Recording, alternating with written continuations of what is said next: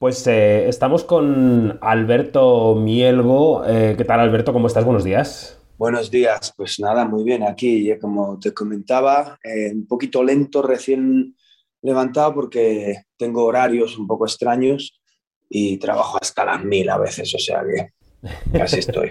bueno, Oye, el, sábado pasado, eh, los que estuvimos en Los Goya, y bueno, y también lo vio todo el mundo desde casa, eh, te vio en una foto, eh, una fotografía que ya es, ya es una de las fotografías del año, la fotografía de los cuatro nominados al Oscar por parte de España. ¿Qué te pasaba por la cabeza cuando estabas abrazado a Bardem en esa fotografía?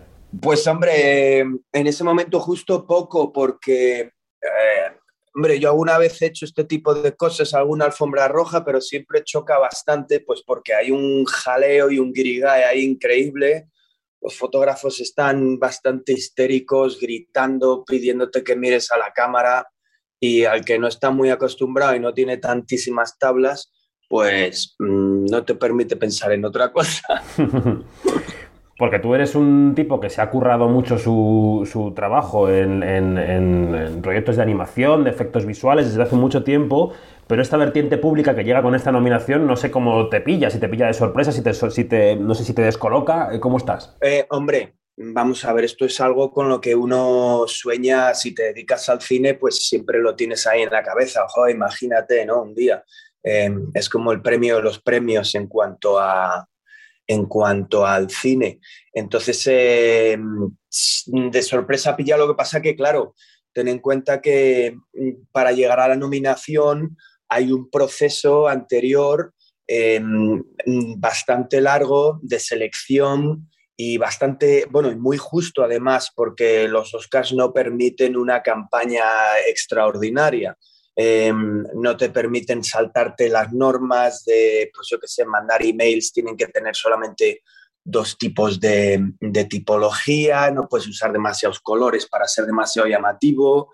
Em, entonces, se empieza con una selección, no sé si éramos ciento y pico cortos, ¿no? Era una barbaridad a nivel, imagínate, eh, casi mundial, ¿no? Y luego pues se va acotando y se llega a lo que se llama el shortlist, que son 15. Y de esos 15 ya se eligen a los nominados. Entonces, hombre, a mí me ha pillado trabajando en ello y, y, hombre, por, no por sorpresa de coño, ha sido nominado y no sabía de dónde venía, era, es un proceso que lleva, llevamos ya con ello pues desde octubre, me parece, una cosa sí, sí, conseguir la nominación es un trabajo y ahora conseguir el Oscar, en caso de que lo consigas, es otro trabajo, porque la, labor de, lobby casi para conseguirlo, todo el mundo que ha pasado por ella dice que es muy dura. Es, sí, exacto. Sabes, han cambiado las cosas muchísimo, mm, como todo desde el COVID, eh, sobre todo en el cine y sobre todo en el tema de la promoción. Y mm, ahora es cuestión de promocionar la película. Yo personalmente, como, como tengo la IP y digamos soy el dueño total del corto, esto es un corto muy, muy pequeñito, a pesar de que yo he trabajado pues con casi todos los grandes del tema de la animación, esto no deja de ser algo muy independiente y no tenemos ningún tipo de financiación ni de ayuda, por lo menos de momento. Entonces, es cuestión de imaginación. Hmm. ¿Por qué te digo que han cambiado mucho las cosas? Es porque, bueno, Obviamente, antes la promoción era, pues bueno, se cogían todos los cortos y se, se proyectaban en cine. Em, entonces eso se ha, digamos, em, limitado bastante con el tema del COVID. Ahí, ahí, hay una oportunidad que a lo mejor ya no existe tanto como antes.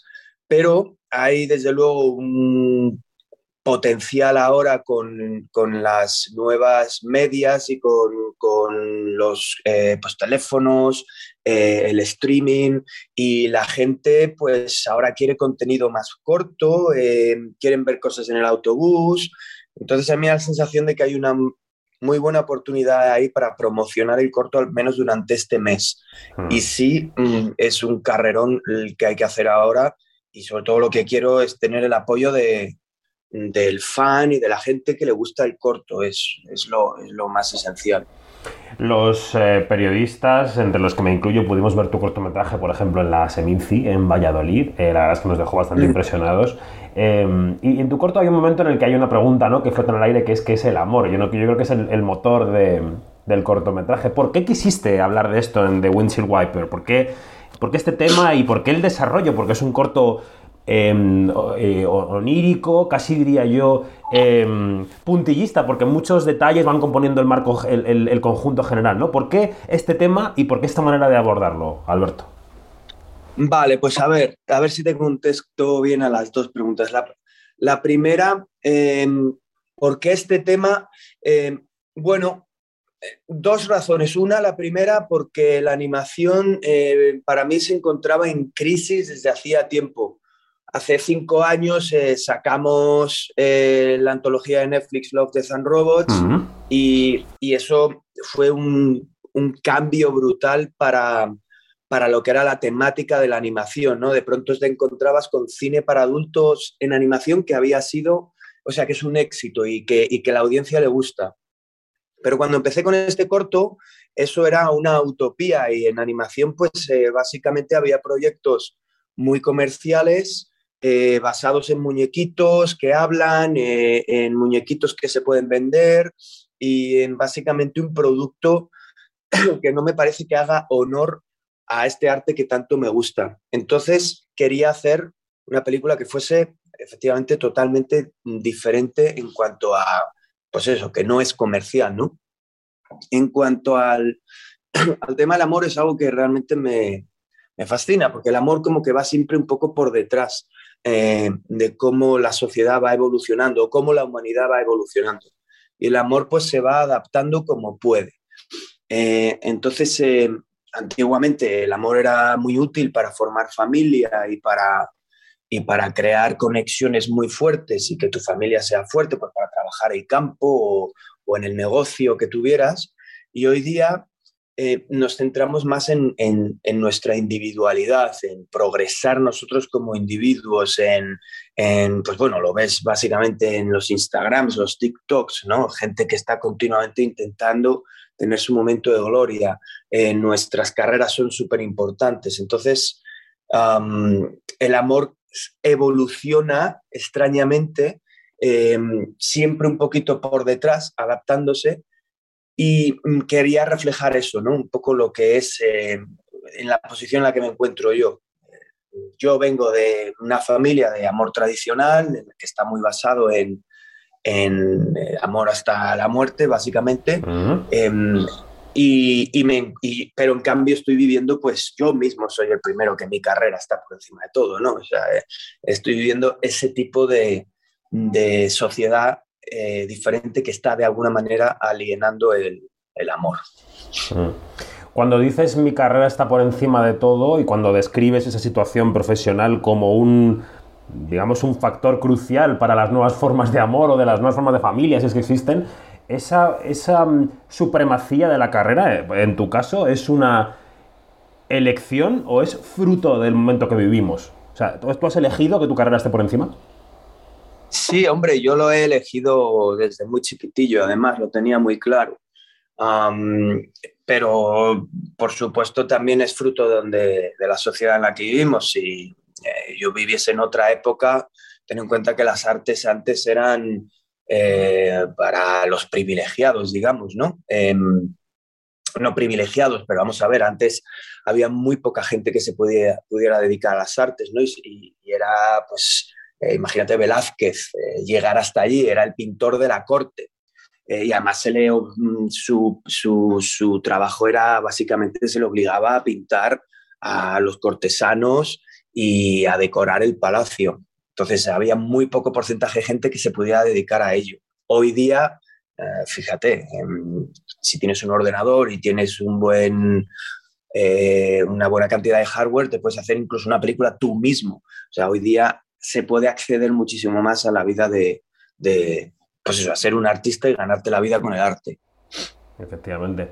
Eh, hoy has dicho antes que, has trabajado con los grandes de la animación, con los grandes estudios, que, hay productos de los que priorizan el merchandising que no te gustan, pero fíjate, cuando entrevistamos actores, muchos de ellos y de ellas dicen que hacen algunas películas para pagarse la hipoteca y luego esas películas les pagan el hecho de arriesgar y hacer otras que no les dan tanto rédito económico, pero que les alimentan un poco el corazón, ¿no? En tu caso, ¿ves que tu carrera mm. va a ser un poco así a partir de ahora? Es decir, que para poder hacer tus proyectos vas a tener que seguir, bueno, siendo un poco mercenario, digamos, en los grandes estudios. Pues espero que no. Mm, espero que no. Desde luego ahora estoy en una situación muy bastante privilegiada, pero nunca sabes dónde van a ir las tornas, nunca sabes en qué momento va a llegar la juventud por detrás trayendo cosas nuevas y de pronto tú te, ya te vas a quedar obsoleto. Em, pero yo de momento em, me gustaría no tener que trabajar en cosas muy comerciales em, solamente por mantener un estudio o por pagarme la vida, ¿no? Eh, de hecho, ese es uno de mis grandes problemas que elijo, elijo siempre con conciencia y, bueno, pues eso te lleva a, a, lo mejor a, andar un poquito pilladete, ¿no? Pero, pero bueno, es, es lo que hay, es lo que he elegido. Yo prefiero tirarme seis, siete meses buscando bien lo que quiero sin cobrar un duro o preparando un proyecto Aparte tengo una ventaja a lo mejor respecto con otras personas, eh, por ejemplo, no tengo familia, tampoco tengo una hipoteca, mi vida es relativamente súper barata pues porque no soy una persona de excesos, entonces pues a lo mejor sí puedo, pues como un oso, ¿no? Hibernar hasta que preparo mi historia y lo prefiero, la verdad. Pero es curioso que, ese escenario del Dolby Theater el próximo 27 de marzo te puede permitir, justamente el, sistema, ¿no? El sistema, el, gran Hollywood, te puede permitir eh, tener la llave de la tranquilidad. Es la, es la ironía a la que nos enfrentamos, ¿no? Este mes de marzo. Y bueno, te diré que la llave de la tranquilidad no existe. O sea, el Oscar lo que te da es quizá, em, no es un premio, es una medalla, es más que a lo mejor te permite em, tener más reuniones eh, pero esas reuniones mm, no dejan de ser reuniones. nadie, no existe ese tema, bueno, sí puede existir para grandes estrellas, pero no existe este tema de decir, venga, te doy un millón de euros al año para que desarrolles lo que te salga a la nariz. No, eh, aún así, el, cine cuesta mucho dinero, hay que invertir eh, muchísima pasta, mucho tiempo y sacar un proyecto adelante tengas un Oscar, estés nominado, tengas los semis que tengas, cuesta lo mismo que si eres un principiante. O sea, hay que hacerlo y hay que empezar desde cero. ¿Y en qué estás? Eh, ¿Estás en algo? ¿Tienes algún proyecto entre manos que estés sacando adelante? Sí, bueno, ahora estoy, bueno, básicamente estoy en, momento de escribir. Estoy escribiendo eh, varios largos, porque en esta industria siempre es bueno tener varios proyectos a la vez.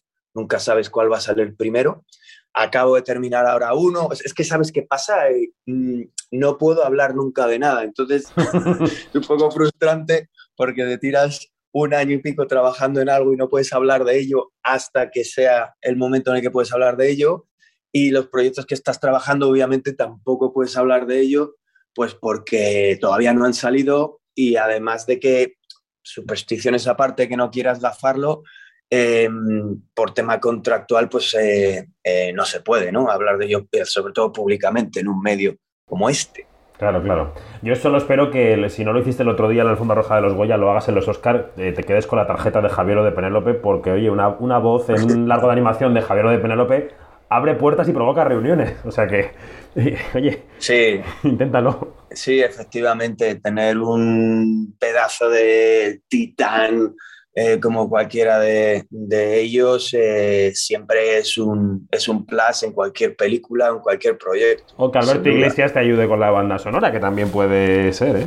Eso, eso sí que me encantaría, pues soy súper, súper fan de Alberto Iglesias desde hace mogollón de tiempo, además. Y de hecho, mm, para trabajar, para escribir, me pongo su música muchísimas veces porque evoca, inspira y me pone en en el momento en el que necesito. Qué bien. Eso me encantaría. Pues eh, queríamos charlar un rato con Alberto Mielgo. Todavía cuando estamos eh, lejos del fragor de los Oscar, quedan cinco semanas o seis, así que mm. bueno, pues te deseamos suerte con esa labor de conseguirlo. Te vamos a estar apoyando desde aquí y, un abrazo fuerte. Fenómeno, pues nada, muchísimas gracias a todos por escuchar. Y nada, pues eh, el corto, por cierto, está gratis tanto en Instagram, cierto, cierto. En Instagram Sí, entonces eh, cuanto más gente lo vea y más se comparta, mm, mejor para la película en general. Muy bien. Pues Alberto, un abrazo, gracias. Gracias, hasta luego.